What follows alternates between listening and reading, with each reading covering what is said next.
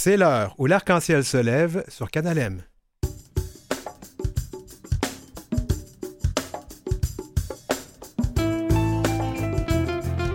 Une revue de l'année dans les actualités queer.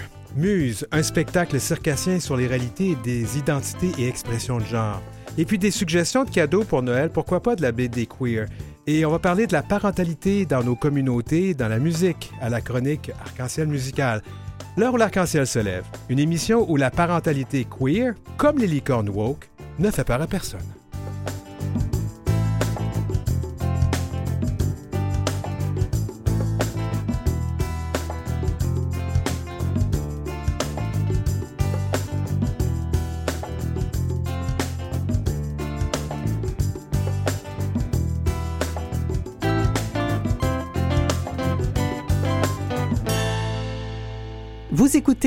L'heure où l'arc-en-ciel se lève avec Denis Martin Chabot. Eh bien, salut tout le monde. Avant de commencer, permettez-moi de revenir sur un sujet de la semaine dernière. À la chronique J'ai mon voyage, on a parlé des Bermudes comme étant un pays hostile aux personnes de nos communautés. Ben, imaginez-vous donc que quelques jours plus tard, une haute cour de la Barbade a annulé les lois de l'époque coloniale qui criminalisaient les relations sexuelles entre homosexuels, devenant ainsi la troisième nation de la région très conservatrice des Caraïbes à le faire cette année. La décision donc rendue par la Haute Cour de la Barbade est un moment décisif pour les militants et les organisations en but non lucratif qui se battent depuis longtemps contre ces lois sur l'île des Caraïbes orientales, notamment celle qui prévoit une peine pouvant aller jusqu'à la perpétuité pour les personnes, pour les homosexuels reconnus coupables de relations sexuelles. Quand même. Alors, hein, les choses évoluent. Euh, beaucoup dans nos communautés, dans notre monde. Alors, c'est bien de faire le point là-dessus, surtout que pas longtemps après, c'est pas la chronique qui a changé, qui a changé les choses euh, en Barbade, mais c'est bon de le savoir. En Bermude, pardon, c'est bon de le savoir. Alors, tout de suite, on va à notre première revue de l'année des actualités qui nous touchent. Et moi, je trouve que ça s'imposait à la lumière de beaucoup d'événements. Moi, je retiens l'attaque contre le Club Q euh, aux États-Unis qui a fait euh, quatre morts. Puis, j'ai beau être journaliste, je vois pas ni, ne lis nécessairement tout ce qui se passe dans les médias. Fait que j'ai pensé inviter un gars qui, lui, il a le nez dedans, tous les jours. Peut-être même certaines nuits, comme l'éveil de l'impression. C'est le rédacteur en chef du magazine Fugue, Yves Lafontaine. Salut, Yves. Bonjour, Denis Martin. Bienvenue à l'émission L'heure où l'arc-en-ciel se lève. Euh, on commence, d'abord, on demande toujours ça aux gens qu'on reçoit. Quels pronoms et quels accords on utilise avec toi? Lui. Lui. Alors, quel était selon toi l'événement le plus marquant de nos communautés euh, pour 2022? C'est une, une, question difficile à, à répondre. J'ai fait exprès pour la poser aussi. Oui. euh, tout simplement parce que ça dépend pour qui. Euh, c'est certain que si on regarde localement, ou, de manière, ou à l'international, il y a des événements qui euh, ont touché euh, différentes portions de la communauté. Allons avec peut-être, peut-être commençons par chez nous, au Québec, oui. au Canada. Qu'est-ce qui c'est qui, qui, fait ben, la, c'est, c'est certain que l'annulation euh, du défilé à la dernière minute euh, a sans doute et, et marque encore les esprits. Là.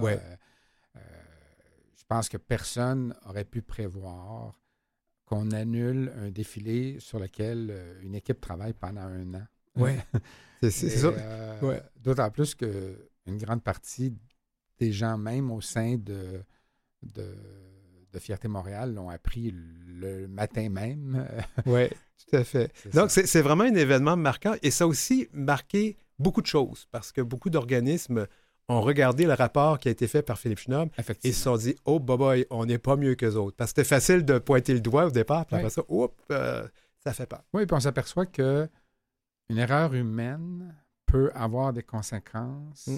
très, très grandes, euh, surtout à l'heure des réseaux sociaux où on, peut, on annonce quelque chose et c'est très difficile de revenir en arrière. Ah oui, puis après ça, les attaques viennent en règle. Ça, on va, on va passer outre. Um, est-ce qu'au niveau inter international, est-ce qu'on peut parler de la fusillade Q comme étant un événement marquant cette année? Ah, c'est certain. Euh, je veux dire, tout attentat a eu... Mais ce n'est pas le seul attentat. Il y en a eu plusieurs. Il y en a eu vrai. plusieurs. C'est celui le... qui a peut-être marqué le plus les esprits ici. Là. Ça s'est passé aux États-Unis. C'est à côté. C'était pas la première fois aussi que ça arrive dans un bar. On a juste à se souvenir ce qui s'était passé à Orlando euh, il y a à peine dix ans. Là. Ça nous rappelle que nos droits et nos, sont vraiment fragiles par moment. Bien, ça, ça, ça, montre que toute euh, présence et visibilité LGBT dérange. Ouais. Euh, ce qui est aussi dérangeant, au-delà du drame, euh, parce qu'il y a eu des pertes de vie, il y a eu des, des gens qui, qui ont perdu aussi leurs amis, leurs familles. Dans ces, dans, il y a eu cinq, cinq décès, il y a eu plus d'une vingtaine de blessés. mais au-delà de ça, ce qu'on comprend maintenant, c'est que, je ne sais pas si tu te souviens, mais lors, le lendemain de l'arrestation du présumé euh, tueur, euh, on l'a identifié comme non-binaire. Et là, on comprend que c'est une stratégie des avocats, euh, que c'était même pas une réalité, ça. Un peu comme pour discréditer toute la question de de la non-binarité à cette étape-ci, mais aussi ça démontre une, homophobie très grande au sein même de la société. Oui, ben c'est un peu pour discuter l'aspect homophobe du crime. Ouais. Et puis de toute façon, maintenant, à l'heure des réseaux sociaux, on va se le dire, on vit à l'heure des complots. Et des, en fait, il y a des complots, ça existe, on appelle du complotisme, qui va plus, ça va plus loin que le complot, parce que le complot, on s'entend qu'il y en a eu, puis il y en a encore, mais ça, c'est autre chose dont on, Ouais. on peut parler de la construction, de la collision de la construction, on peut parler de plein d'autres choses. Mais donc, ça aussi, ça, ça, vient, ça, vient, ça vient nous frapper parce qu'on se dit encore en 2022.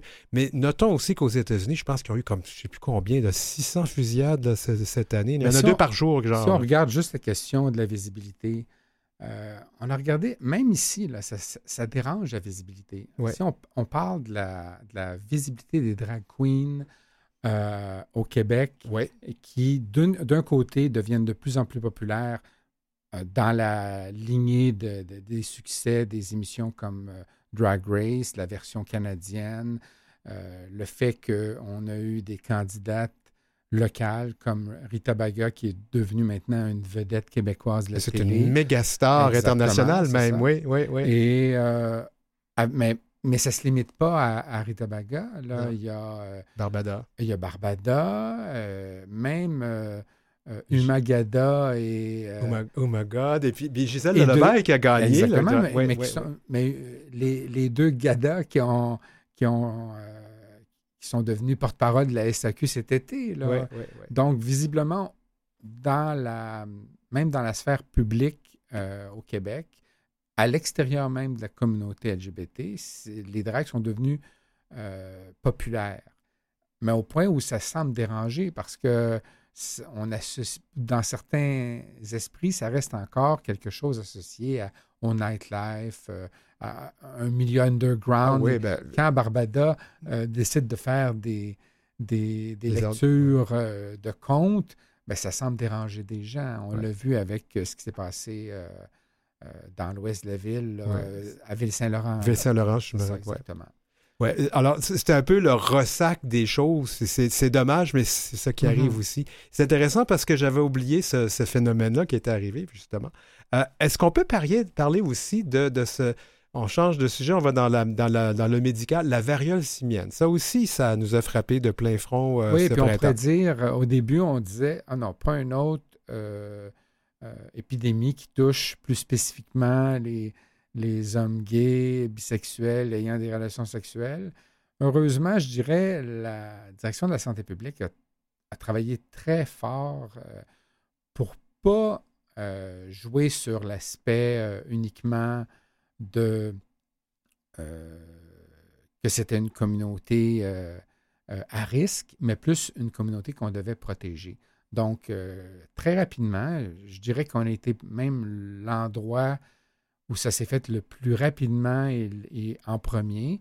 Il y a eu une vaccination qui a débuté euh, dès la fin du mois de mai, début du mois de juin, alors que dans certains endroits ailleurs dans le monde, dont à Paris, je pense qu'ils ont commencé au mois d'août. Euh, la vaccination. Puis c'est sous contrôle maintenant. On n'en entend presque plus parler. Ben, L'idée, c'est que c'est devenu. Euh, il n'y a plus de nouveaux cas. Donc, visiblement, ça a été contrôlé. Euh, est-ce que. Mais ça montre que ça peut toujours revenir. Ah oui. Donc, l'importance pour ceux qui ont déjà eu un vaccin de se faire vacciner une seconde fois parce que le, le vaccin fonctionne à long terme uniquement après deux doses. Tout à fait. Je vais aller en région, Saguenay. On a eu un attentat transphobe, en fait, qui c'était de l'intimidation transphobe, qui a même mobilisé une population. Il y, a, un mauvais côté de la chose parce que c'est une jeune personne trans qui a subi, mais en même temps, il y a toute une société qui s'est mobilisée, toute une région. Je parle du cas de Chloé Guillemette. Mhm. Quelque chose que vous avez couvert beaucoup, ça, Fugue? On l'a couvert, euh, mais on n'a pas fait plusieurs articles, mais on l'a fait une fois. Je dirais que il faut, il faut comprendre que, comme on disait, la, comme je disais plus tôt, la, visibilité et la visibilité trans, elle, elle est plus grande maintenant et ça dérange, pas uniquement dans la population, même au sein de la communauté LGBT. Il faut faire beaucoup d'éducation, leur rappeler que euh, il y a 20 ans ou 25 ans, être euh, ouvertement gay, c'était pas évident. Et même chose maintenant pour euh, les personnes transgenres qui, qui veulent vivre ouvertement leur réalité. On il nous reste une couple de minutes. J'aimerais qu'on. J'avais plusieurs autres sujets qui me venaient en tête. Le mm-hmm. mariage gay qui est rendu maintenant légal en Inde, à Cuba, c'est quelque chose d'important, ça? Oui. Ce qui est intéressant à Cuba, c'est l'approche qu'ils ont pris. D'une part, euh, le, gouvernement était clairement euh, ouvert à l'idée d'intégrer ça non seulement comme une loi, mais dans la constitution euh, cubaine. Et ils s'y sont pris il y a environ un an et demi en faisant un, sondage auprès de la population et ils ont vu que ça ne passait pas à ce moment-là. Donc, ce qu'ils ont fait, c'est qu'ils ont fait des comités de consultation avec la population pour voir qu'est-ce qui dérangeait à chacun des niveaux euh, de, la, nouvelle proposition. Ça a dû fonctionner parce que lors du plus récent référendum, euh, la question de, du mariage entre, entre personnes de même sexe est passée avec plus de 69% Wow, c'est bon. Yves, il ne reste pas beaucoup de temps. J'aimerais mm-hmm. quand même qu'on parle du magazine Fugue. C'est une institution maintenant dans nos communautés. je sais que ça a été dur avec la pandémie. Comment ça va là maintenant? Ben, ça, va bien. C'est rendu un cliché, mais comme beaucoup d'organisations, il a fallu se réinventer pendant la pandémie. Euh, il y a deux ans, euh, en toute euh, clarté, je dirais que le magazine aurait pu fermer. Euh, hmm. dans la mesure où il y a un des actionnaires, qui était l'actionnaire principal, a décidé de se retirer. Et lui, euh, pour lui, on allait arrêter. Euh, il a fallu qu'on s'entende ensemble.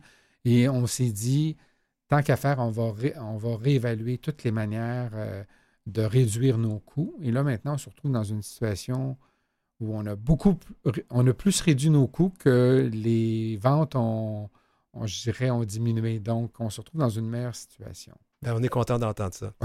Alors, c'était Yves Lafontaine, rédacteur en chef du magazine Fugue, qui présente d'ailleurs sa propre vue de l'année, édition double, décembre-janvier, dans plusieurs présentoirs à Montréal et un peu ailleurs au Québec. Merci Yves d'avoir été là. Un plaisir.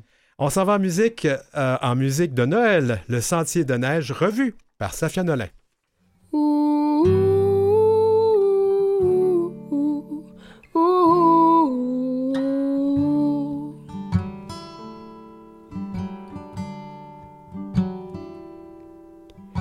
Sentier de neige courant la vallée et dans son cortège les sapins gelés.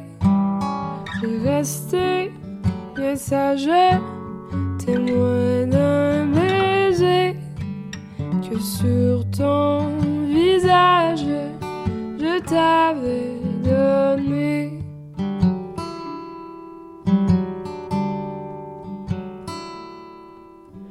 Flocons de neige couvrait tes cheveux et la lune beige nous rendait heureux.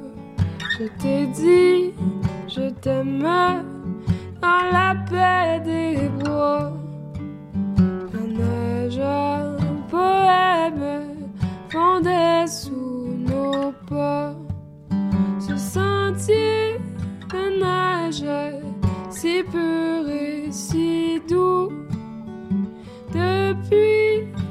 protège nos amours jaloux. Je t'ai dit, je t'aime dans la paix des bois. Un neige, un poème fondait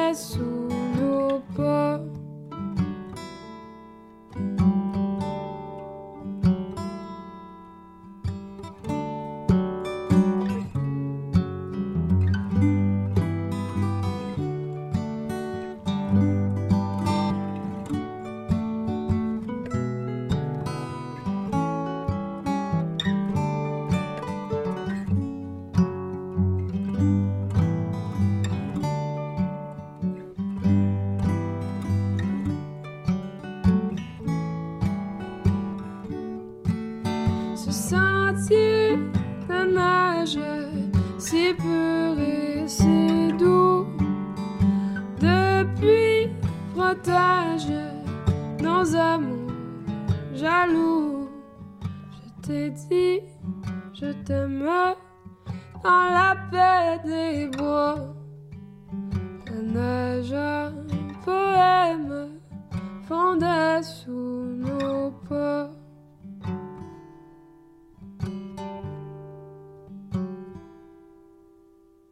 C'est l'heure où l'arc-en-ciel se lève avec Denis Martin Chabot.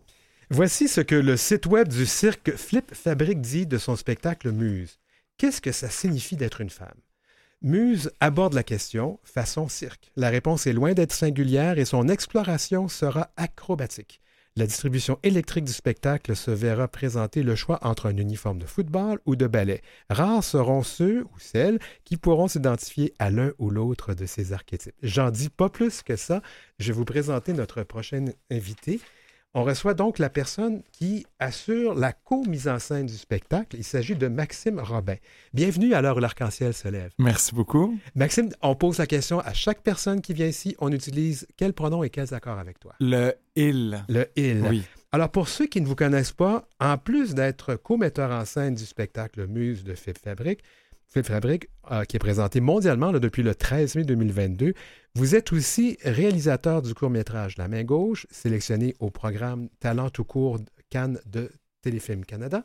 Et prochainement, en mars, parce que j'ai même des billets pour y aller, on vous verra sur scène dans une adaptation théâtrale de Ne suis jamais de larmes sans gants. Ouais. C'est un touchant, touchant roman de, de Jonah Gardel qui euh, sera donc présenté au Théâtre du Trident à Québec. Wow! Oui. C'est tout, un CV à présenter à notre émission. Ben, je serais content de pouvoir jaser avec, euh, avec toi. J'aime bien tutoyer les gens ici. Revenons donc à Muse, dont vous signez la, la co-mise en scène avec Sophie Thibault. Exact. À ne pas confondre avec la chef d'antenne de TVA. Oui. Ça parle de quoi, Muse? Muse, c'est une exploration du genre à travers le cirque. Donc, on avait comme mission, euh, Bruno, euh, j'ai juste Bruno Marchand en tête, c'est pas ça son nom. Bruno, le directeur artistique de, je pense à notre maire à Québec. Bruno, euh, le directeur artistique de hum, Flip Fabrique, nous a approché, moi et Sophie, pour créer un spectacle qui s'inspirerait euh, de cette idée de genre, qu'elle allait sortir un petit peu des sentiers battus, qu'elle allait revoir euh, comment on considère les rôles généralement associés aux hommes et aux femmes dans les spectacles de cirque. Donc, on avait une distribution qui était déjà créée avec plus de femmes que d'hommes, ce qui est assez rare, là, ce que j'ai compris en cirque. Oui. Et puis, on est parti de- des, des acrobates avec qui on travaillait. On est parti de leur individualité pour se poser des questions par rapport au genre. Ah. Puis, ça a donné euh, Muse, le spectacle qui est sorti en mai dernier. J'avoue, j'ai vu la, la promo. Je n'ai pas encore vu le spectacle qui joue au, tri- il joue au, euh, au diamant. Au diamant, Oui. exactement, c'est ça. Alors, euh, j'ai vu la, la promo. Alors, on voit des, des joueurs de football. On, on présume que ce sont tous des hommes. Tout à coup, oups, il y en a un qui porte des talons hauts. Il y a c'est un peu une, Exact. une ballerine avec des épaulettes. En fait, c'est à peu près de tout. On Donc- joue avec les codes, on essaie de jouer avec les codes. Parce qu'en fait, le- ce qu'on a compris, nous, c'est notre première expérience, à moi et Mhm. Sophie, comme au cirque, comme metteur en scène. Et puis, on a réalisé que euh, c'était très genré, souvent, là, ce qu'on Mhm. voyait. En fait, jusqu'à récemment, ça commence à changer là, Ouais. beaucoup. Mais dans les récentes années, c'était c'était très, très genré. Les garçons portent, les femmes voltigent. Tout à fait. Puis on s'est dit, ben, c'est ce que Bruno voulait. En fait, Bruno voulait qu'on aille ailleurs, que Ouais. ce soit les, les gars qui soient beaucoup plus gracieux, puis les filles qui soient fortes dans notre spectacle. Alors, on a décidé un peu d'inverser les rôles puis de jouer avec ces codes-là. Et ça marche? C'est à vous de me le dire. mais non, mais parce que là, j'essaie de penser. Évidemment, je pense à, à- à un spectacle du Cirque du Soleil que j'ai vu. Le nom m'échappe, c'est bête, là. Mais c'est un spectacle euh, assez sensuel qui jouait à Las Vegas. OK. Est-ce que c'est euh, Huma- Les humanités, merci. Les humanités. Et je me rappelle d'avoir des, des, numé- des numéros très, euh, très sensuels Ouais. entre hommes, Ouais. entre femmes, mais euh, je pense que j'ai jamais vu une femme porter un homme en acrobatie, puis c'est parce qu'il y a une question de poids, je sais pas. là. Oui, ben c'est ça, mais ça, c'est parce que c'est beaucoup des préconceptions associées au physique, tout ça. On s'est dit, on va aller voir. Les, les, les circassiens, les acrobates sont habitués de faire des choses qui dépassent l'entendement, Ouais. de faire des choses qui surprennent, qui étonnent, qu'on ne croit pas capables physiquement. Ben, on a décidé de faire la même chose. Donc, tout simplement, j'ai, euh, Frédéric, là, qui, est- qui, est- qui est toute menue, Ah puis oui. dans le spectacle, qui porte Cédric, qui est beaucoup plus bâti qu'elle, mais elle le porte parce qu'elle est Elle- forte. elle est capable de faire. Ouais. Alors souvent, c'est une conception qu'on a qu'une personne forte doit nécessairement être baraquée. C'est ça, tout à fait. Donc, on va en apprendre des bonnes. Oui, ben, euh, ce sont des athlètes, hein, ils travaillent très Oui, fort et ils sont fait. des corps vraiment impressionnants. Alors, Tout à fait. ils s'en servent. Alors, là, c'est l'autre question que je me pose. Alors, pourquoi faire... vous répondez un peu à la question, mais revenons à ça. euh, Oui. pourquoi faire un cirque, un numéro de cirque au lieu d'un spectacle plus traditionnel sur la question? Euh, ben, de ce que j'ai compris, euh, Flip Fabric est une compagnie qui travaille depuis plusieurs années, euh, qui est basée à Québec, mais qui a fait le tour du monde à maintes reprises avec différents Ouais. spectacles. Puis ils voulaient faire quelque chose de différent pour ce spectacle-ci. Puis c'est un spectacle aussi qui a été créé pendant la pandémie. Donc on avait beaucoup plus de temps. On avait beaucoup plus de, de liberté, on pouvait explorer, on pouvait aller plus loin, essayer des nouvelles choses. Puis c'était l'objectif, c'était de sortir un peu de, des sentiers battus, d'aller ailleurs. Puis c'est un, Flip est une compagnie qui s'adresse beaucoup, beaucoup aux familles. Hmm. Puis nous, on trouvait ça intéressant de parler de ça aux enfants, aux adolescents, aux, aux jeunes personnes aussi. Donc, c'est intéressant. On parle, on parle quand même de numéro de cirque. On n'est pas dans Humanité, qui était quand même un, un- très sensuel. Oui, non. On est vraiment dans un numéro familial. Oui, Ça, tout c'est à fait. C'est un spectacle qui est familial, qui s'adresse à tout le monde, mais qui traite de questions euh, de genre, vraiment. Puis nous, ce qu'on a fait, c'est qu'on a intégré des citations de, de personnalités qu'on trouve importantes, comme euh, euh, il y a une citation de Elliot Page, il y en a de Olivia Wilde, il y en a de Nathalie Portman, de Rebecca Doraspe au Québec. Mhm. Des gens qui ont, qui ont une, une- une- une pensée féministe ou une pensée progressiste sur le genre, dont on était curieux de savoir ce qu'ils avaient à dire. Puis en, en intégrant ces citations-là, après, les gens regardent le numéro qui suit en, ay- en ayant comme une orientation du regard. C'est ce qu'on voulait. Puis, ils, ils peuvent voir euh, le, le- le numéro suivant, l'acrobatie, comme une, une interprétation de la citation. Puis les enfants, eux, ils verront pas ça. Ils vont juste voir le plaisir, ils vont voir le bonheur dans- dans- que les acrobates ont sur scène là, à, à faire leur, leur numéro, finalement. Puis on va, en fait, on va briser le code où ça doit toujours être un homme costaud qui fait euh, rouler une femme euh, menue sur sa tête. là. Tout à fait. Non, mais sérieux, c'est vraiment intéressant. Moi, j'ai pas vu le show encore. Je pense que je vais. Mais vous viendrez. ah, c'est clair que je vais aller voir ça. je suis à Québec dans pas longtemps. Bon, parfait. Noël dans ma famille, fait que j'irai voir ça. OK. Euh, Muse a commencé. En fait, juste une petite question. Comment les artistes euh, circassiens qui jouent dans, dans ce. Ouais. Comment se sentent-ils? Comment se sentent-elles? Parce que je suis certain que ce pas toutes des personnes qui font partie de nos communautés du LGBTQIA. Non, effectivement, mais j'ai l'impression. En tout cas, ce que, ce que- on a eu une discussion après euh, la représentation de Diamant l'autre jour, puis qu'Evelyne, une des acrobates, disait, qui m'a beaucoup touché, c'est que même si elle, je, je crois pas qu'elle s'identifie comme queer ou comme membre d'une. C'est une fille cis, là, euh, Mhm. sais, avec un, qui sort avec un garçon. Là, je vais pas parler pour elle, mais ce qu'elle disait, c'est que quand même, elle avait le sentiment de porter un message qui était important, puis qui était. qui, qui, qui, euh, qui- qui lui permettait de toujours retourner sur scène parce qu'il joue beaucoup. Hein Ouais. les artistes de cirque, plus que moi, je fais du théâtre, là, les circassiens, ils, font, ils, font, ils en font deux par jour, souvent, souvent, souvent. Ah ouais. Puis elle dit, ça me permet de renouveler mon énergie à chaque fois parce que je sais que je, je vais porter parole, je vais dire quelque chose sur scène. Ah, ça, c'est beau d'entendre. Ouais, Ouais. c'est beau d'entendre ça. Euh, donc, si je, me, ra- si je comprends bien, euh, Muse a commencé aussi à faire le tour du monde, non? C'est pas, oui, la première a eu lieu à Bogota, en Colombie, Oui. juste au moment où on venait de légaliser euh, l'avortement. Wow. Alors, c'était très, très excitant d'être là. Euh, et puis, euh, après ça, on est en Écosse pendant presque un mois. Là, il y a eu euh, Québec, Montréal, et puis la Californie cet hiver et l'Europe l'automne prochain. Mais on m'a dit qu'à Bogota, il y avait quelque chose qui s'est passé. Oui, à Bogota, ce qui est arrivé, c'est que, bon, on a fait le spectacle, c'est la première, alors il y a beaucoup, c'est frénétique, il y a beaucoup de choses Oui, qui se passent, bon, il y a plein de gens, tout ça. Et puis, la délégation du Québec était là, puis il y avait beaucoup à vendre des billets, donc c'était beaucoup le gratin là, qui venait au spectacle. La salle n'était pas pleine, mais c'était des, des invités de marque, puis tout ça. Puis ils ont eu la, la- la géniale idée, le théâtre et le Théâtre Colonne a eu la très bonne idée d'inviter pour la, la dernière, le dimanche soir, euh, une euh, communauté de, de travailleuses du sexe transgenre. Non. Et puis, euh, j'ai des frissons quand j'en parle. Et puis, euh, la directrice artistique du théâtre est venue nous voir après, puis elle a dit elles ont été bouleversées. Parce Ah, que pour la première fois, elles se voyaient représentées sur scène. Moi, je me suis mis à pleurer, puis on s'est dit, ben, ça a servi à quelque chose. C'est important de parler de nos réalités euh, dans, dans l'art comme on le fait présent, comme vous le faites au Je pense que oui, c'est important de parler de toutes les réalités, ce qui fait qu'on arrête d'avoir toujours le même discours, qu'on a un discours qui est pluriel, Mhm. puis qu'on voit qu'il y a différentes choses. Puis si les jeunes peuvent avoir accès à ça, ils vont réaliser que leur, leur propre identité peut être multiple. C'est eux qui décident laquelle ils veulent prendre.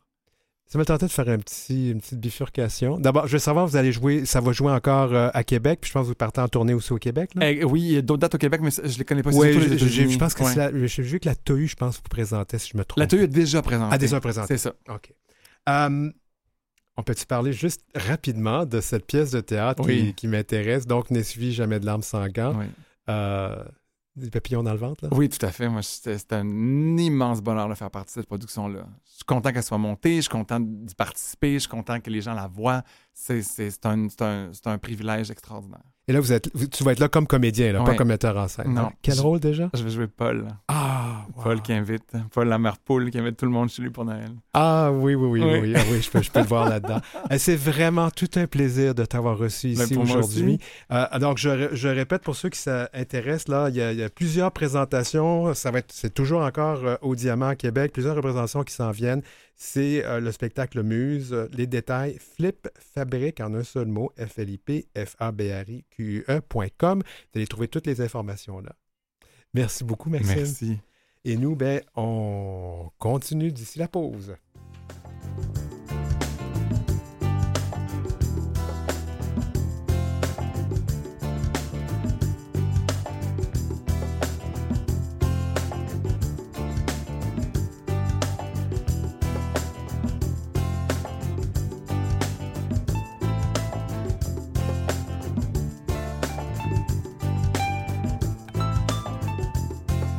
Avez des commentaires ou des suggestions de sujets ou d'entrevues pour Denis Martin?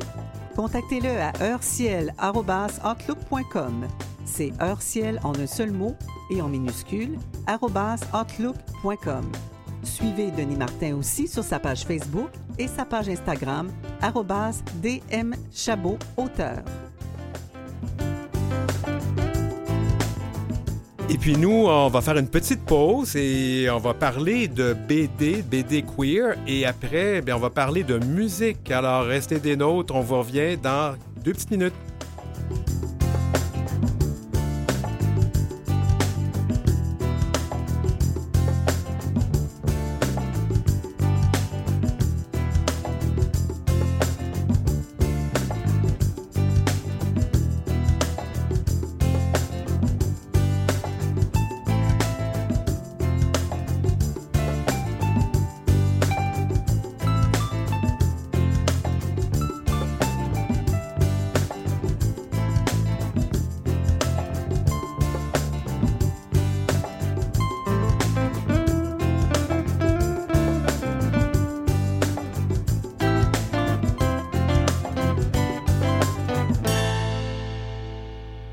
De retour, à l'heure où l'arc-en-ciel se lève, à Canalem.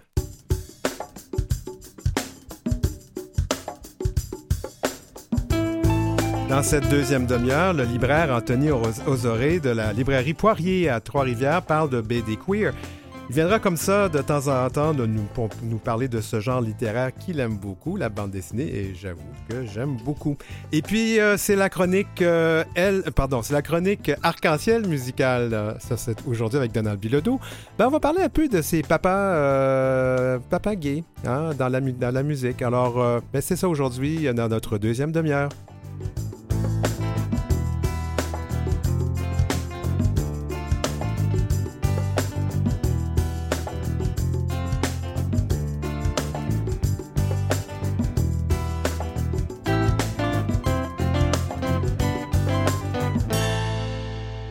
Où l'arc-en-ciel se lève avec Denis Martin Chabot.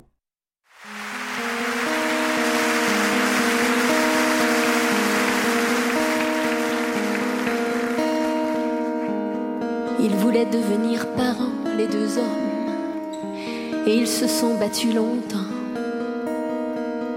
pour avoir droit tout simplement, les deux hommes, les deux têtus, les deux amants, à une famille. Alors ils ont adopté un joli poupon. Ils sont enfin devenus papas, les deux hommes, Et comme tous les papas sérieux, ils se sont creusés malgré eux, les deux hommes, des cernes mauves sous les yeux, à chercher la meilleure façon de s'occuper de leur nourrisson.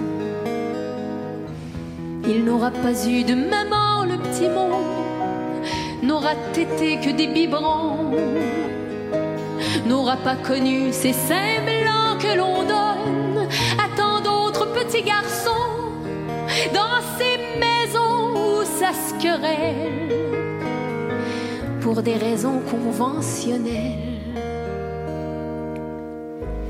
Ils y arrivaient pas trop mal, les deux hommes, les deux amoureux, les deux mâles. Même s'il était clair dans la tête des deux pères qu'ils ne pouvaient pas se permettre les mêmes faiblesses que l'on pardonne à tous les parents de la terre. Il aura grandi calmement, le garçon, jusqu'à 5 ans, jusqu'à l'école. Sûr, quelques garnements se moqueront en le traitant de fils de folle. Et il en gardera des séquelles. Il reniera ses paternels. Ils étaient de braves parents, les deux hommes, mais le monde étant ce qu'il est devenu. L'amour, ben c'est pas différent pour deux hommes. Souvent l'amour, ça. Et ce fut le cas cet amour-là. Les deux hommes ont baissé les bras. Un tel échec fait toujours mal. On ne veut pas se retrouver monoparental. Mais quand tu te fais appeler pédale et papa,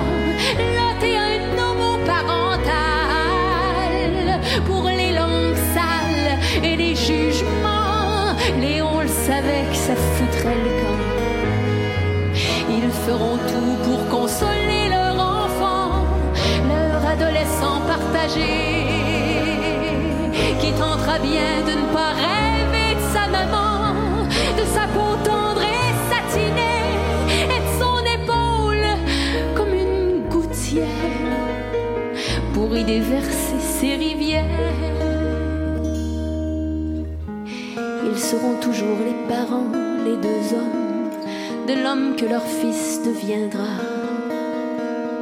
Et même s'ils n'entreront jamais dans les normes, s'ils auront été maladroits, ils n'auront pas perdu le droit d'être des hommes dignes et droits. Ils seront toujours des papas, les deux vieux, s'en souviendra. Quand à son tour il embuera ses beaux yeux, en tenant un poupon dans ses bras. Et c'est à temps qu'il comprendra un petit peu mieux les deux hommes.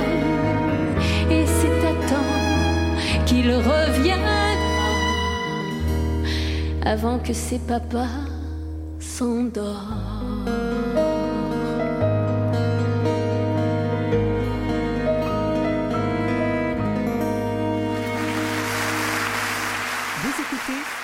Où l'arc-en-ciel se lève avec Denis Martin Chabot.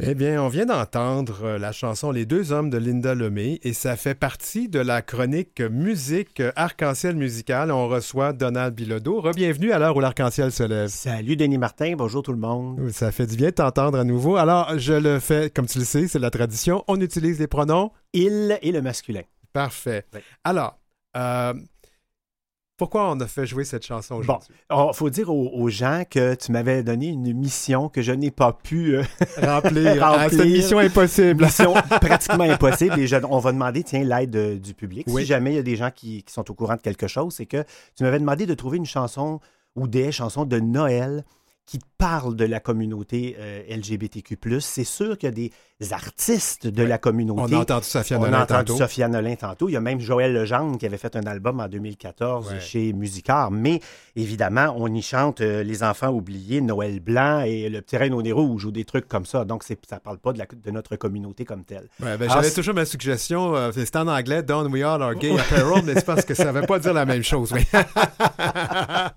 Alors, euh, étant donné que cette émission est possible, je me suis dit, bon, le temps des fêtes, c'est le temps de voir nos amis, de voir la famille. Et on le sait qu'avec la pandémie, on a été deux ans sans voir beaucoup de monde. Alors, euh, l'idée m'est venue de parler plutôt de, de- d'homoparentalité et donc de famille. Oui, on va parler de famille, euh, de, de la diversité. euh, comment je- comment j'ai dit tout à l'heure? Parce que c'est la parentalité queer, Ouais, ou la parentalité de la diversité. C'est ça. Parce que c'est pas juste des hommes, pas juste des. C'est à peu près de tout. Ouais, Exactement, c'est ça, exactement. Là, bon, là, il se trouve que les deux chansons qu'on va entendre aujourd'hui, ça parle de papa. Ouais. On- je vais essayer de trouver d'autres choses pour la prochaine fois. Tout à fait. Alors, euh, Linda Lemay. Linda Lemay, évidemment, euh, quelle écriture. hein, c'est, euh, elle écrit des textes qui sont extrêmement longs. Je n'ai jamais su comment elle faisait pour retenir tout ça sur une scène. C'est, c'est pas des petites chansons. Alors, Linda Lemay, donc, qui écrit vraiment des textes extraordinaires. Euh, elle est à la fois la parolière et la compositrice de cette chanson-là. Et pour ceux qui et celles qui se demandent pourquoi on l'a entendu live, c'est que je pense pas que ça existe enregistré en studio. Elle avait fait ça à l'Olympia de Paris. On a fait un one take avec ça et on a fait un album. Ça a été intégré à son album Les Lettres Rouges, qui est paru en 2002. D'accord. Alors, la chanson de Linda, vous l'aurez remarqué, nous parle donc euh, de la vie d'un petit garçon qui a deux papas, euh, qui grandit dans un environnement rempli d'amour, mais avec tous les préjugés que peut avoir la société à l'égard euh, de cette famille qui est différente des autres. Alors, dans le texte, Linda, dit ceci.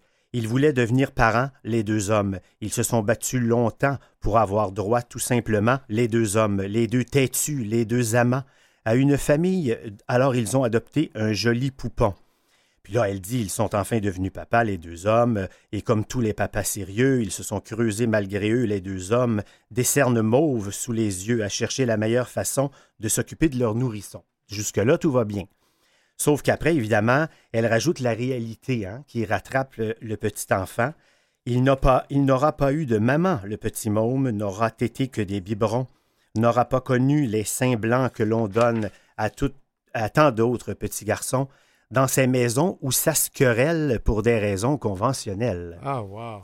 Il aura grandi calmement, le garçon, jusqu'à 5 ans, jusqu'à l'école, où bien sûr quelques garnements se moqueront en le traitant de fille, de fils de folle, et il en gardera des séquelles, il reniera ses paternels. Ah, ça fait mal d'entendre ça. Et le problème, c'est que je pense que ça existe encore pas mal. Et ça ça existe encore Ouais. pas mal, ça c'est loin d'être euh, d'être Mm. un... Ben, il reste beaucoup de chemin à faire dans beaucoup de, de domaines d'ailleurs. Euh, c'est pour ça que cette chanson-là, je la trouve très, très euh, d'un grand réalisme, mais en même temps, il faut dire bravo à Linda Lemay pour une chanson euh, qui contribue à faire euh, évoluer les choses. Parce que Linda n'est pas une personne queer, à ce que je sache. Pas Ouais. du tout. Pas, pas que l'on sache. Ouais. Donc, il y a une autre chanson. Oui, il y a une autre chanson qui s'en Il y a une autre chanson qui s'en vient. Cette chanson-là s'appelle La fille aux deux papas. Elle est du chanteur français Dave. OK. Alors, le chanteur Dave, il est né Wouter Otto Levenbach. À Amsterdam, aux Pays-Bas. Il est né en 1944. Il est donc de nationalité néerlandaise, mais il a fait l'essentiel de sa carrière en France. Euh, Dave est ouvertement gay, hein, il n'y a aucun problème. Son conjoint est depuis 1972 l'auteur, interprète et photographe français Patrick Loiseau, qui est le parolier de la plupart des chansons de Dave et de plusieurs autres artistes. Hmm. Mais ce qu'il faut savoir, petite anecdote, c'est que Patrick Loiseau était avant 1970 le conjoint de l'acteur Anthony Perkins. Oui, oui, le fameux euh. Norman Bates du film Psycho d'Alfred Hitchcock. On savait de ça qu'il était de notre communauté, lui? Moi, je viens d'apprendre Euh, ça. je crois qu'il était considéré bisexuel, Anthony Perkins, parce qu'après avoir été avec euh, l'oiseau, il y a eu une femme et des enfants, mais bon. Ben, il y a des personnes bi, ça existe. Ça hein? existe. Ah oui, oui, Ça existe. oui, oui. Puis il faut les reconnaître, puis il faut les, les apprécier comme tout le monde, là, parce que vivre ça, c'est pas facile. A- ça, c'est un autre sujet de discussion. mais Ça, les- c'est un autre sujet de ouais, discussion. parce que les personnes bi vivent pas toujours ça très facilement? Non, Ouais. c'est euh, même Jeannette Bertrand disait que c'était le dernier des tabous. Ben, il y en a d'autres. Il y en a d'autres, ouais. mais euh, tu sais. Allons-y, oui, pour euh, la fille des deux papas. Alors, Des deux papas. Alors, euh, donc, euh, Dave, alors pour en revenir à cette chanson-là, elle est très récente puisqu'elle date de 2019. L'essentiel de la carrière de Dave, c'est dans les années 70-80. Mais en 2019, euh, il s'est marié, étant donné que le mariage a finalement pu être accepté en France. hein. Ça a été un des pays de l'Occident les plus retardataires. Ah oui, hein. Alors, euh, donc, finalement, Dave et Patrick se sont mariés et puis euh, ils ont euh, ensemble écrit cette chanson-là. vous allez l'entendre tout à l'heure. dans le texte, il y a des petits clins d'œil à d'autres artistes, dont Charles Aznavour avec sa fameuse chanson Comme ils disent. oui. Ben, écoute, euh, Donald, on- on- avant d'écouter, je voulais te remercier. C'est intéressant de pouvoir parler de parentalité dans nos communautés d'une autre façon, par la musique. Ben oui. Et euh, puis on vous met au défi tout le monde. Si vous trouvez un cantique de Noël euh, qui parle de nos réalités, Il parle de nos réalités. ben c'est en clair va- français. même si c'est au mois de janvier, on fera une chronique On, là-dessus. on fera une chronique là-dessus. Ou Ben, ou pour la Saint-Valentin. Ben d'accord. Alors, euh, je te souhaite de, de bonnes fêtes, Donald. Merci nous, à on toi va aussi en musique. et à tous les auditeurs aussi.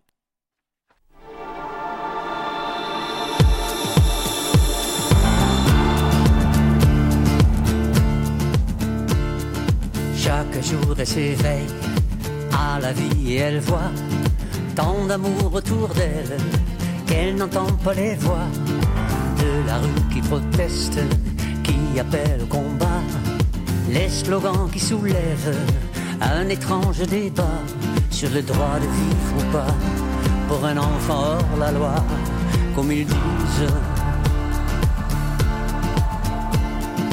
Chaque jour elle avance dans la vie à grands pas et commence la danse des commandes et pourquoi. Elle apprend tous les gestes, elle découvre les mots, les élans de tendresse, tout nouveau et tout beau. Elle sourit, regardez-la, c'est la fille aux deux papas, comme ils disent. La petite fille de papa a bien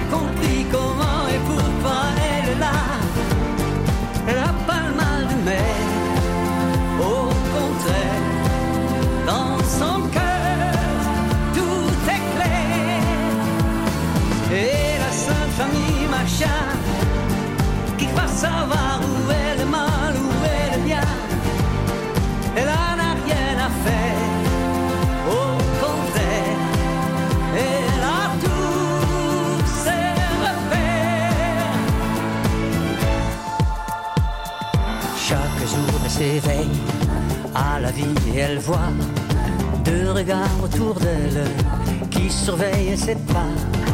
L'un essuie une larme quand elle lui tend les bras. L'autre vendrait son âme pour son rire aux éclats.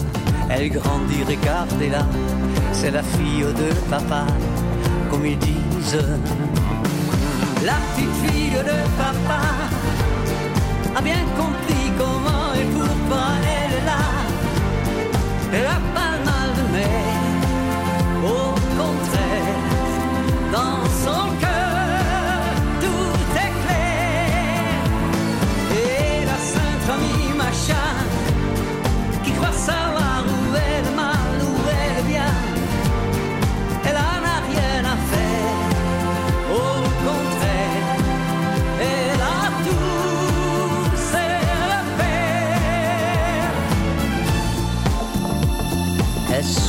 regardez-la,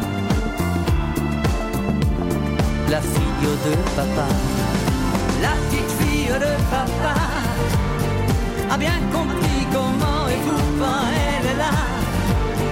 Elle a pas le mal de mer, au contraire, dans son cœur, tout est clair.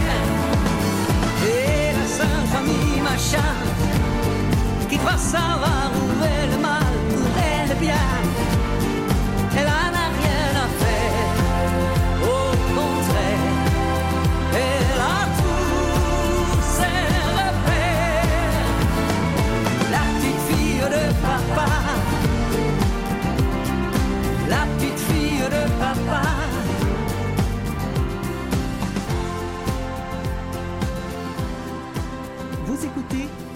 l'arc-en-ciel se lève avec Denis Martin Chabot.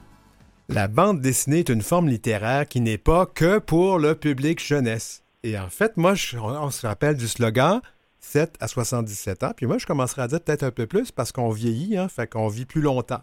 La BD queer et les thématiques queer dans la BD, ça existe. Ça remonte à quand? Ben, moi, je prétends que ça remonte aux relations pas très claires qui existaient entre Tintin et le Capitaine Haddock, ou encore entre les Dupont, ou encore entre Astérix et Obélix. OK, là, j'arrête de faire des blagues. La thématique queer dans la BD prend sa place de plus en plus. C'est un art, une façon très différente, voire parfois même audacieuse, de raconter une histoire. Alors, qui de mieux pour parler qu'Anthony Ozoraï, qui est euh, libraire à la librairie Poirier de Trois-Rivières. Il adore les bandes dessinées, c'est lui qui me l'a déjà dit. Bienvenue à l'heure où l'arc-en-ciel se lève, Anthony. Oui, bonjour Denis, Mar- Denis Martin, comment ça, Ça va? fait un petit bout qu'on ne s'est pas jasé, toi et moi, on a fait des, des- des- des événements littéraires ensemble. Anthony, question que je pose à chaque début d'entrevue et que je vais reposer même si tu reviens à l'émission, quel accord et quel pronom utilises-tu? Moi, mon pronom c'est il et lui. Parfait. Alors, avant d'a- d'aller dans le vif du sujet, pourquoi t'aimes la bande dessinée, Anthony? Euh, écoute, ça remonte depuis ma plus tendre enfance, puis tu remarques à mon accent que je viens plutôt de l'Europe et de la Belgique. Donc euh, c'est le pays justement de la bande dessinée euh, depuis euh, pas mal d'années. Donc depuis que je suis tout petit, j'ai lu des tonnes de bandes dessinées grâce à mes, mon frère, ma sœur et puis par mon propre goût personnel aussi. Et de par mes orientations sexuelles, bah, j'ai aussi développé effectivement un intérêt pour la BD LGBTQ+. Est-ce que cet art est bon pour raconter nos histoires LGBTQ+. Ah oui, je pense que c'est vraiment un art euh, parfait. Euh, Il y a un tel foisonnement aussi en ce moment de, de bandes dessinées à thématique queer qui s'adressent tant à un public jeunesse mais également au public adulte. Euh, et ce depuis, moi je te dirais, à peu près le fin des années 70, début des années 80. On a vraiment vu que c'est sorti de l'underground et que ça s'est vraiment démocratisé, que de plus en plus de public bah, voilà, est, est- est à même de pouvoir avoir un contact avec ce type de BD et aussi euh, bah, voilà, que le public queer peut se retrouver dans ces histoires-là. Ben, Allons-y avec le premier titre que tu nous proposes aujourd'hui. C'est Corps vivante, qui est écrit et illustré par Julie Delporte, qui s'est paru chez Papa. Oui, exactement. Bah, Julie Delporte, c'est pas n'importe qui, c'est quand même une grande autrice et illustratrice d'origine française, mais qui habite à Montréal depuis 2005. Euh, elle est, c'est une féministe engagée, elle était libraire aussi, elle avait animé une émission de radio spécialement sur la BD, euh, sur la radio de l'UCAM en son temps. Et donc là, elle nous livre euh, donc un roman graphique euh, très personnel, euh, très intime, qui s'appelle donc Corps vivante. Déjà, le titre est, est assez succulent selon moi. Et euh, ça, on pense forcément à une mort vivante, mais c'est peut-être plutôt un, un roman graphique sur la Renaissance, parce qu'elle s'est découverte sur le tard comme lesbienne. Donc elle dit elle-même qu'elle a décidé à 35 ans de devenir lesbienne. Donc déjà, c'est un, propos qui est quand même assez audacieux dans, le sens où on le devient pas, c'est qu'on l'est, on se, on se découvre, on vit son lesbianisme. Mais donc elle avait véritablement eu tout un cheminement euh, qu'elle explique donc justement dans ce livre-là. Donc c'était à, la base un texte qu'elle a décidé d'illustrer par la suite euh, avec des très beaux tons de couleurs comme ça, des crayons de couleurs. Euh, c'est à la fois figuratif, euh, à la fois euh, semi-abstrait des fois. Il y a beaucoup de symbolique de la fleur aussi dedans. Donc on pense peut-être à Georgia O'Keeffe pour essayer de donner une petite idée de, ce qu'on retrouve dans ce, dans ce livre. Mais donc elle le dit elle-même, donc je cite un de ses extraits à la page 156. Elle dit Mon histoire de lesbienne tardive résume bien ce que je suis. Je n'étais qu'adaptation aux autres, au monde hétérosexuel, au monde sexuel. Donc c'est ça, on est vraiment plongé dans une réflexion intime de sa sexualité. Euh, on parle de ses traumatismes, de son rapport au corps. Euh, c'est un peu aussi une critique du culte de la performance sexuelle dans une mmh. société hétéronormée. Alors euh, elle, elle a vraiment, elle s'est demandé, est-ce qu'on a le choix de l'hétérosexualité? On s'est imposé beaucoup ce, ce modèle-là euh, à partir des années 80. Et donc elle, elle revendique plus une fluidité euh, du rythme du désir finalement. En fait, ce qui est intéressant, parce que moi, je l'ai lu, ce livre aussi, euh, mm -hmm. et ce que j'ai beaucoup apprécié, c'est qu'il y, a, y a un peu cette histoire de coming out. Hein, on, on, a déjà dit que la thématique du coming out était ringard, euh, ringarde, mm -hmm. pardon, mais finalement, ça ne l'est pas tant que ça. Parce qu'on découvre, moi, le coming out des lesbiennes, je ne le connaissais pas. Et ça m'a vraiment touché, moi, de lire ça. Et, et, en fait, je me suis reconnu là-dedans aussi, même si, ben, de toute évidence, euh, je suis un homme cisgenre, là, et puis euh, voilà, mais j'ai reconnu certaines choses là-dedans. Je sais pas pour oui, toi, est-ce que ça t'a touché de cette façon-là, toi? Oui, oui, ça m'a beaucoup touché parce que c'est un peu, voilà, s'avouer qui on est euh, sur le tard. mais euh, finalement l'assumer, puis euh, avec certains questionnements, puis cette idée de, fluidité, qu'on n'est peut-être pas forcément coulé dans un seul moule, qu'on peut, on a le droit peut-être à se chercher finalement. Et euh, je ferai un parallèle avec une autre bande dessinée qui est sortie un petit peu plus tôt, je pense il y a un an ou deux, qui s'appelle justement Coming In de Elodie Font. et qui est selon moi aussi un petit peu ce que représente ce livre, plus qu'un coming out, c'est un peu ce coming in, c'est le fait de s'accepter soi-même tel qu'on est au départ avant de pouvoir l'annoncer aux autres. Donc, euh, il y a cette idée-là aussi, à mon avis, qu'on peut faire en parallèle avec Coming In et Coming Out. Alors, euh, ben, c'était donc Corps vivante de Julie Delporte chez Papa. L'autre titre s'intitule La fin du commencement de Fadi Malek et Anne Villeneuve aux éditions Nouvelle Adresse. Ben là, j'avoue, je, n'ai pas reçu ce livre-là, je ne l'ai pas lu encore. Euh, mais mm-hmm. toi, qu'est-ce que tu peux nous dire? Donc, commençons par les artistes qui ont écrit et illustré ce livre. Oui, donc euh, Anne Villeneuve, c'est vraiment une personnalité très connue dans le monde de l'illustration jeunesse. Écoute, elle roule depuis euh, facilement la fin des années 90. Elle a même reçu un prix du gouverneur général dans les années 2000. Euh, en bande dessinée, c'est sa deuxième incursion dans cet univers du 9e art. elle avait publié en 2017 Une longue canicule, mais cette fois-ci, en fait, elle a décidé d'écrire un, roman basé sur la vie de Fadi Malek, qu'elle a rencontré un peu par hasard dans un café. Euh, il lui avait fait un compliment sur ce qu'elle dessinait, et puis elle a commencé à découvrir ce personnage-là. Donc d'origine libanaise, actuellement il a une cinquantaine d'années, mais cette BD raconte en fait euh, son arrivée à Montréal à la fin des années 90, donc il a une trentaine d'années, et il a en fait fui le Liban, euh, donc il était né donc dans les années 70, parce que c'était un milieu très conservateur dans lequel il ne pouvait pas vivre son homosexualité, et donc il s'était découvert en fait comme homosexuel par euh, des regards qu'il avait lancés à certains garçons qu'il voyait dans la rue.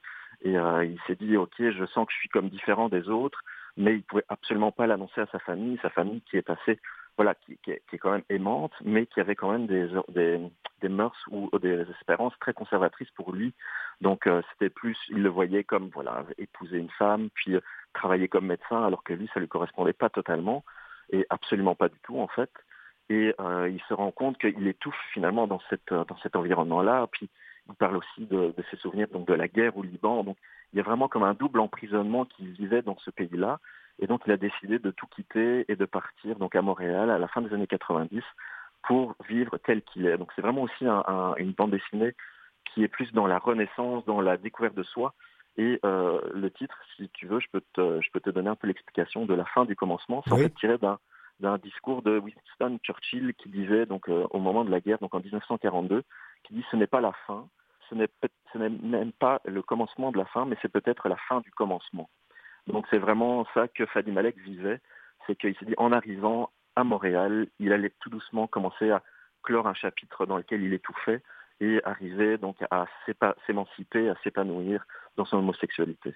C'est intéressant. Euh, nous n'avons pas beaucoup de ces récits de personnes issus de l'immigration qui arrivent ici, qui mhm. vivent parfois euh, des enfers dans leur euh, pays d'origine et qui doivent s'adapter à cette nouvelle réalité.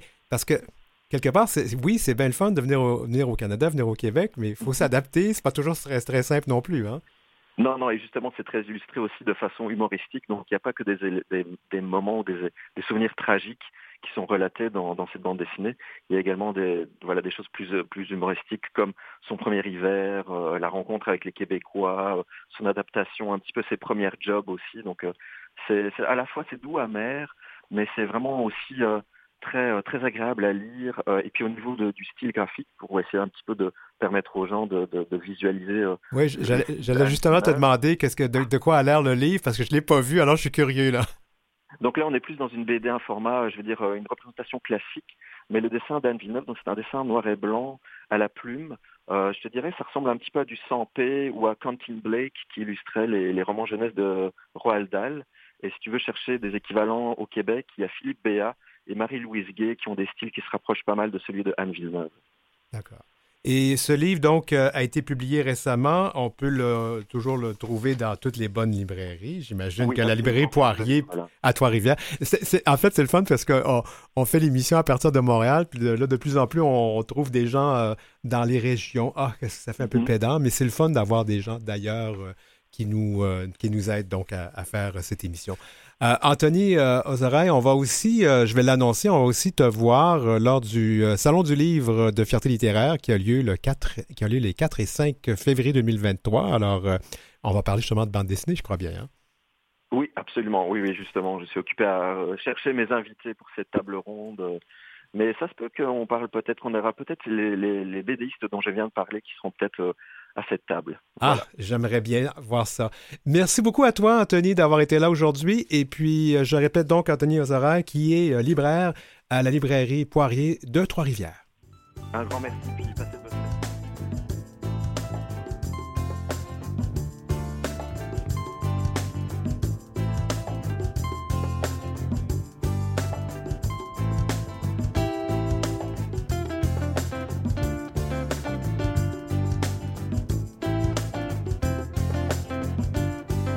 Vous avez des commentaires ou des suggestions de sujets ou d'entrevues pour Denis Martin?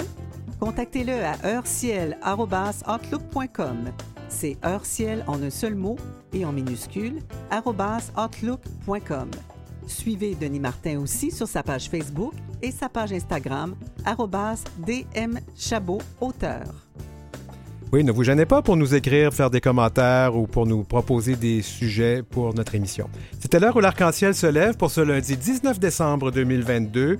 La semaine prochaine et la semaine suivante, nous avons préparé deux émissions spéciales. Le 26 décembre, on va parler de la solitude chez les personnes de LGBTQIA+. Et le 2 janvier, deux artistes queer, Gabriel Bouliane-Tremblay et Luc Arsenault, se confient à nous. Puis nous, ben, on revient en direct le 9 janvier. Merci de votre fidélité depuis le début de cette nouvelle émission en septembre. Passez un joyeux temps des fêtes.